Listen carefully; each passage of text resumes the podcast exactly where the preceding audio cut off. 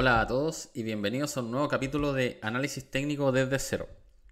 En esta ocasión también vamos a ahondar un poquito más en lo que son temas asociados a los fondos de pensiones o las AFB en particular, debido a la buena aceptación que tuvo el video anterior y también por los comentarios que me dejaban bajo el mismo video donde querían también seguir tocando algunos puntos que yo considerara o que fueran importantes saber para intentar entender un poquito más cómo se componen. Bueno, siguiendo la idea y la, propuesta en realidad que me hicieron en base a los comentarios, decidí finalmente hacer un par de videos más como con finalidad educativa y alejándome un poquito de lo que es el, objetivo principal del canal, que es el análisis técnico, pero también em, tratar de asociarlos dentro de, de algunos conceptos que les voy a explicar en este video que también les puede ser de utilidad para tratar de ampliar un poquito la visión del análisis técnico y se den cuenta de que nos puede servir para muchas cosas o muchas herramientas. Lo que vamos a tocar en este capítulo son los multifondos y cómo sacarle provecho a los multifondos. Em, me imagino, no sé si todos sabrán, pero las AFP se componen de cinco multifondos. El fondo A, B, C, D y E. Los más cercanos a la, como aparece en esta gráfica, son, mm, tienen una mayor rentabilidad, pero también un mayor riesgo asociado. Y los más cercanos a E tienen una menor rentabilidad y un menor riesgo asociado. Podríamos decir que son un poquito más conservadores. ¿A qué se debe esa diferencia? Se debe básicamente a que el fondo A, que en este caso es el más riesgoso, tiene mucha eh, inversión en renta variable. Como aparece en la gráfica, tiene entre un 40 y un 80% en lo que es renta variable y con los riesgos y rentabilidades que se asocian a la renta variable. El fondo E, a diferencia del fondo A, mantiene inversiones en lo que es renta fija o instrumentos asociados a la renta fija, por ende es más conservador y mantiene una menor volatilidad como también una menor rentabilidad a largo plazo, idealmente. Se compone por un 5% solamente de renta variable, por ende, esa diferencial entre 5% y un 80% prácticamente que podría llegar a tener el fondo A, hace que se generen esas variaciones tan eh, marcadas entre el fondo A y el fondo E cuando analizamos lo que son los valores cuota o las variaciones diarias porcentuales en el fondo puntual que nosotros estemos monitoreando.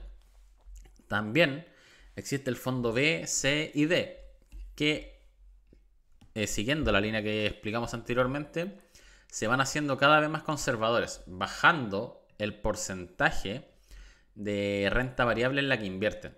Por ejemplo, el fondo B tiene entre un 25 y un 60, el fondo C entre un 15 y un 40, el D entre un 5 y un 20 para finalmente tener solamente un 5%.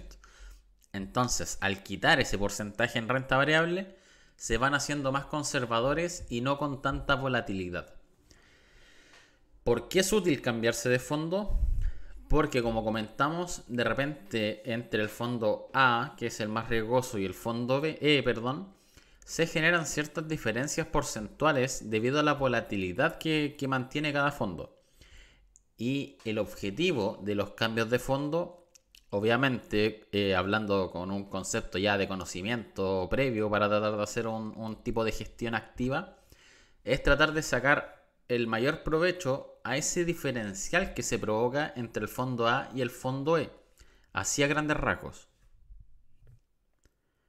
Y al menos hablando en base a mi experiencia, porque obviamente recordar de que todos los videos están orientados a mi experiencia, Em, con los trámites de AFP que me ha tocado hacer prácticamente muchos trámites, como les comentaba, recálculo, el proceso de pensión, em, la gestión activa para aumentar la rentabilidad con el objetivo de poder subir las pensiones de, de mi esposa en este caso, o para poder retirar excedente.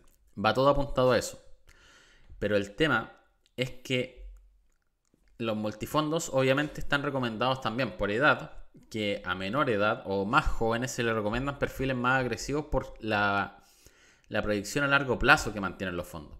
Pero independiente de eso, em, quiero comentar más o menos por qué es útil eh, hacer los cambios de fondo Eso es netamente debido a que generalmente, como vamos a ver en esta gráfica que es de la Superintendencia de Pensiones, con las variaciones porcentuales en, el mes de julio, como ejemplo, eh, se pueden apreciar em, este, esta diferencia que trato de mostrar y cómo nosotros nos podemos aprovechar de esas diferencias realizando cambios entre los multifondos entre el A y el E principalmente. Personalmente no recomiendo estar entre el A, el C, el E, el D, el B, ya que la composición es muy similar. Personalmente, o al menos lo que yo hago, me muevo del fondo A al fondo E.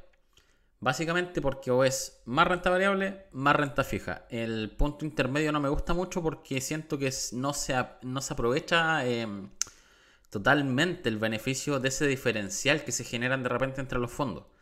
Pero en términos reales yo me muevo entre el C y el E, pero es por un tema de que la cuenta es una cuenta pensionada y como sabrán, los pensionados o los que están próximos a pensionar no se pueden cambiar del fondo al fondo B o al fondo A.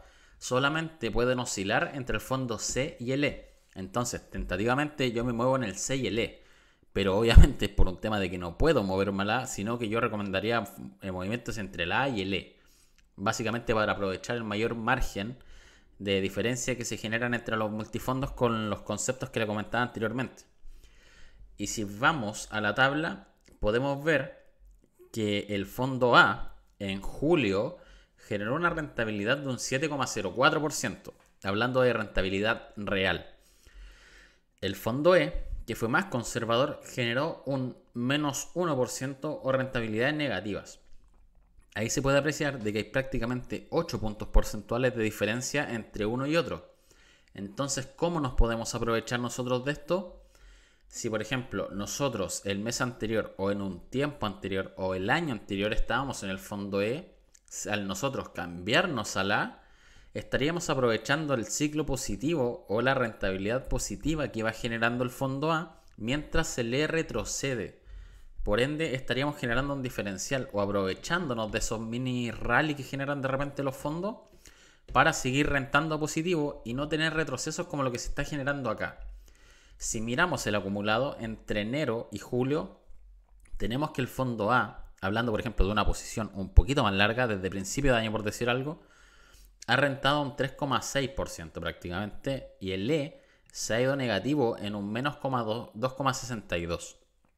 Ese diferencial significaría que una persona que se mantuvo en el E hasta fin de año y se cambió a la a inicio de año continuó rentando positivo y evitó generar un retroceso em, en estos 6 meses o 7 meses que lleva como el acumulado. Ahora, ¿por qué se hace esa diferencia? Porque si miramos en los últimos 12 meses, el fondo A tiene una rentabilidad negativa a pesar de haber recuperado un 3,58%. Entonces eso me da a entender de que los meses anteriores fueron muy malos para el fondo A y el fondo E, por su parte, eh, mantiene una rentabilidad positiva en los últimos 12 meses, incluso ganándole al fondo A, incluyendo un retroceso en este año. Entonces eso me da a entender de que el año anterior para el fondo E fue muy bueno y en, términos reales así fue. El año pasado o desde mitad del año pasado el fondo E subió bastante respecto al fondo A y el fondo A prácticamente no dejaba de caer. Imagino que alguno de ustedes se debe acordar. Entonces, poniéndonos en un posible caso, la persona que estuvo en el fondo E aprovechó el rally del año pasado y si este año se cambió a la evitó perder esos 2,62 y siguió generando positivo. Entonces va generando un diferencial respecto al fondo que tenía o que traía como referencia. Al menos eso es lo que trato de, explicar y espero que se haya entendido em, un poquito eh, de manera amigable y no haya sido tan complejo. Ahora bien, con este concepto ya em, interiorizado respecto a que van variando sus porcentajes, que de hecho si nosotros miramos los valores cuota, los multifondos siempre van variando obviamente respecto a meses anteriores y su rentabilidad también. Aquí también podemos ver una comparación desde el 2021 al 2023, donde el fondo E cayó más que el fondo A, pero que si nos vamos a la tabla dice que el fondo E subió más, entonces tuvo un, alza eh, importante para eh, absorber todos los retrocesos anteriores. Entonces, la pregunta normal que se puedan hacer en este momento es cómo yo puedo saber cuándo cambiarme de fondo. Y les repito, en este caso es al menos como yo lo hago y a modo de estrategia personal. Por mi parte, en este momento tengo una rentabilidad mejor que todos los multifondos, si bien no es un diferencial tan amplio, es un, es un margen que permite al menos tener un retorno positivo, incluso cuando los fondos están todos en rojo. Más que nada, básicamente así, pero ¿cómo, o al menos cómo lo hago yo para tratar de anticiparme estos movimientos? Es con el dólar. En esta imagen se ve la relación fondo A, fondo E. Me imagino que si alguien sigue algunos canales que hay o de repente ve en Twitter este gráfico donde se ve que baja o que sube y que tiene una relación entre el fondo A y el fondo E, es bastante simple de interpretar. Cuando el gráfico apunta hacia abajo o cae, por decir de, alguna manera, es porque el fondo E está con una mayor rentabilidad o conviene más que la cuando el fondo o el gráfico comienza a subir, es porque el fondo A es más conveniente y está rentando más que el fondo E. Así se interpreta el gráfico de relación fondo A-fondo E. ¿Ya? Obviamente, comentándole nuevamente, que lo ideal es cambiarse entre el A y el E debido a los diferenciales que mantienen entre renta variable y renta fija. Entonces, si miramos este gráfico y lo comparamos con el del dólar, o el tipo de cambio USD, SLP o dólar peso chileno, si se fijan, tiene un desarrollo muy similar, donde el precio retrocede desde el rango prácticamente de agosto, julio del año pasado, genera un mínimo y comienza a subir en torno a mitad de año, o podríamos interpretar desde el principio de año. Si comparamos con este gráfico, las fechas son relativamente coincidentes en este sector y el precio retrocede hasta llegar a comenzar a repuntar. ¿Por qué no considero esto de acá? Es debido a que tuvo un ruido em, asociado a lo que fue el estallido social y también la pandemia, donde los mercados se tendieron a funcionar algo errado respecto a la realidad. Por ejemplo, el fondo E sufrió mucho cuando fue el estallido social, lo hicieron caer muy fuerte, pero fue por un tema de, política interna o tema netamente de, país. Después el precio tendió a recuperar lo que había caído y se generó esa distorsión en el gráfico, pero no quiero andar en ese tramo justamente por eso. Entonces si nos apegamos donde el mercado ya comienza a reaccionar acorde a lo que debería estar haciendo en base a datos macro en Chile y el extranjero, tenemos que el precio retrocede y comienza a subir a la par que el gráfico del USD CLP. Entonces, al menos yo lo que hago es hacerle un seguimiento al dólar peso para tratar de anticipar desarrollos al alza o a la baja. Entonces, si yo veo que el dólar va a subir por gráfico y por análisis técnico, que aquí es donde quiero hacer el enganche, o sea, más que enganche, sino que la comparación de cómo poder aplicar análisis técnico, si el gráfico me dice que el dólar puede subir, yo me cambio al fondo A. ¿Por qué? Porque el fondo A tiene mucha inversión en el extranjero en renta variable y la divisa es lo que me genera una cierta variación independiente de la rentabilidad que tengan los fondos en el exterior. Como invierten en dólares, la variación dólar-peso me afecta directamente en el valor cuota por un efecto de cambio de divisa. Entonces, cuando el dólar sube, yo me cambio al fondo A porque yo sé que el dólar, independientemente de cómo se muevan los mercados, va a tender a arrastrarme las estimaciones y las variaciones cuota por su alta ponderación en el cálculo. Y cuando el dólar cae, me voy al fondo E para evitar el retroceso que pueda generar el fondo A y que posiblemente sea una rentabilidad negativa algo mayor a lo que pueda desarrollar el fondo E.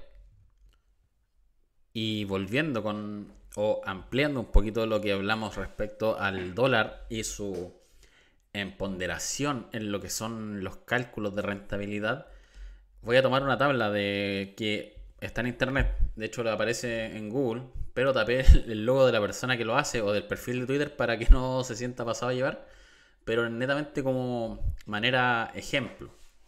En este caso, Eh, por cierto, también es bastante certero en sus estimaciones, así que si es que alguien sabe quién es, em, es bastante certero y lo considero dentro de los, de los que hacen seguimiento a lo que es la variación AFP, de los más certeros y los más confiables, por decirlo de alguna manera.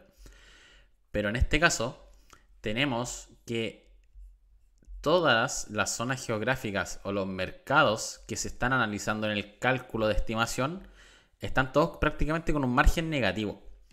Salvo estos dos que también tienen una variación bastante pequeña que sería 0,46 y 0,12. Aún así, la estimación fue de 0,35. Entonces, ¿qué pasa en este caso?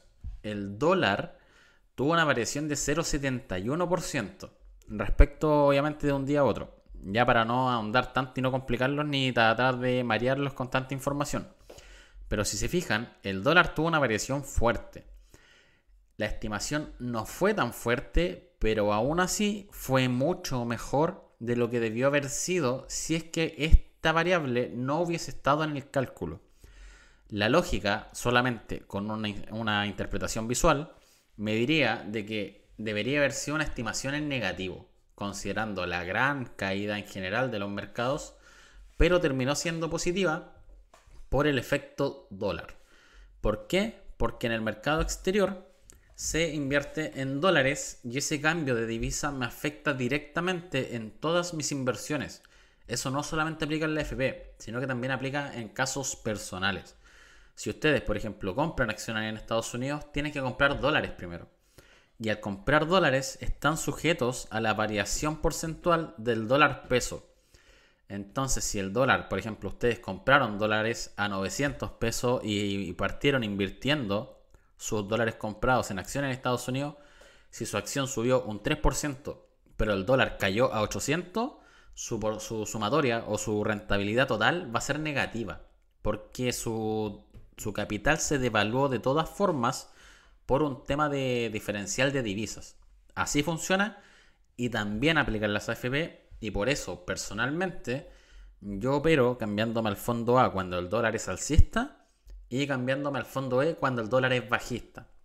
Obviamente, hay que considerar datos macroeconómicos, como por ejemplo cómo está la renta variable en el exterior y que como comentamos anteriormente, el, año pasado fue malo para el fondo A porque prácticamente los índices se fueron todos a la baja. Y este año también es coincidente de que comenzaron un rally, alcista obviamente. Entonces, ahí hay un poquito de ruido y por eso es que recomiendo em, eh, interiorizarse un poquito con lo que son datos económicos y en este caso en particular, considerando el, nombre del canal que es análisis técnico desde cero, no, nos puede servir para tratar de anticipar ciertos movimientos del dólar e incluso sacarle provecho en temas tan cotidianos como nuestros fondos de pensiones. Entonces ahí tendríamos un ejemplo real de aplicación del análisis técnico en temas ajenos a lo que sería eh, invertir en bolsa y tratar de generar un segundo ingreso. Así como ejemplo, y por eso también quería ahondar un poquito en los temas de los multifondos. Otro punto a considerar y por qué también considero que es bueno eh, saber un poquito de, macroeconomía y también de análisis técnico para anticiparse ciertos movimientos del dólar es debido a que los cambios de fondo, me imagino que todos saben, eh, no son inmediatos. Ustedes ingresan un cambio de fondo hoy, por ejemplo, y en cuatro días más aproximadamente, hábiles obviamente, van a poder aparecer o comenzar a rentar en el fondo de destino. Entonces, la parte anticipación de mercado juega un papel clave para realmente ser rentable y poder hacer gestión activa para aprovechar esos diferenciales que comentamos al principio y obviamente hacer subir nuestra, nuestra pensión o nuestros fondos. ¿ya? Entonces, si ustedes se logran anticipar correctamente o se perfeccionan en esto de la gestión activa, ustedes podrían generar una rentabilidad asociada a su FP un poquito mayor. ¿Y por qué sirve? Porque, por ejemplo, si una persona está pensionada y tomamos el ejemplo del video anterior del recálculo de extraordinario, si no, em, o sea, si recuerdan, les comenté de que una de las variables era si habíamos tenido rentabilidades positivas desde el periodo en que nos pensionamos, además de las tasas de interés y otros factores. Entonces, el tema de poder aumentar nuestra rentabilidad ayuda a aumentar esos diferenciales y por ende podríamos subir nuestra pensión o retirar excedente libre de imposición dependiendo del capital que nosotros tengamos.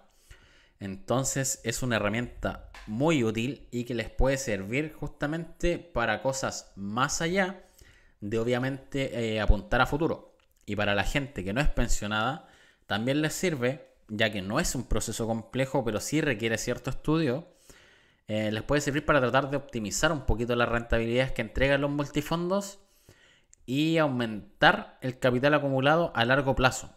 ¿Ya? Más o menos eso sería. Por ejemplo, tampoco es que tengas que estar todos los días haciendo cambio o todas las semanas haciendo cambio. Pero, por ejemplo, si una persona el año pasado se metió en el fondo E porque obviamente iba cayendo todo y el dólar también cayó feo, eh, aprovechó el alza que tuvo ese fondo y este año como retomaron las bolsas en el extranjero y mejoró lo que es la renta variable, además del rally que está haciendo el dólar, eh, podría haberse cambiado de fondo al fondo A para tener mayor exposición a la renta variable y haber aprovechado ese diferencial para seguir rentando respecto a lo que ha caído el fondo E. Entonces no es algo de que se pueda hacer tan constantemente o también que sea necesario estar analizando semana a semana. Básicamente, a grandes rasgos, les va a servir para tratar de aumentar su ahorro, no con tanto esfuerzo. ¿Ya? Pero insisto, les recomiendo que aprendan de macroeconomía y si pueden complementar un poquito con análisis técnico para entender al menos lo básico, también les va a servir para tratar de anticiparse considerando el retraso que tienen las AFP para generar el cambio. Así que, en resumen, em, son cinco multifondos del A al E. El A más expuesto a renta variable, el E más expuesto a renta fija. Personalmente, eh, les recomiendo hacer los cambios, obviamente, en base a un estudio y una estrategia previa y tratar de entender más o menos cómo funciona este tema, pero siguiendo lo que hace el dólar. Un dólar alcista hace que el fondo A sea más atractivo y un dólar bajista hace que el fondo E sea más atractivo por temas de ponderación en su cálculo o su estimación. Eso a grandes rasgos.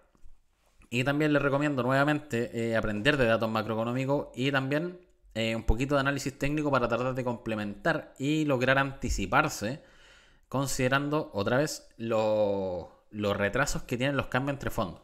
Así que eso. Espero que el capítulo sea de utilidad y yo creo que voy a hacer un capítulo más donde vamos a hablar de, del proceso para pensionarse y los puntos que tienen que considerar ya que hay, hay, unas trampillas que van a tratar de hacer la FP o en general van a tratar de hacerlo los asesores previsionales. Así que se los voy a comentar en un próximo capítulo, porque como les digo, a mí me pasó, o en realidad a mi esposa, pero nosotros hicimos el proceso y yo me dediqué de aprender lo que era todo eh, asociado al proceso en sí, qué cosas puedo evitar, qué cosas no. Y les voy a tratar de comentar al menos en base a mi experiencia, que al final terminó saliendo bastante bien. Así que eso. No se pierdan el próximo capítulo y recuerden que cualquier cosa o cualquier acotación me la pueden dejar en comentarios y yo apenas pueda les voy a responder. Por lo general respondo siempre, entonces en ese sentido no debería haber ningún problema. Y obviamente lo de siempre, que no, olviden suscribirse, eh, activar las notificaciones y también compartir con sus familiares porque me imagino que este es un tema que les sirve a todos.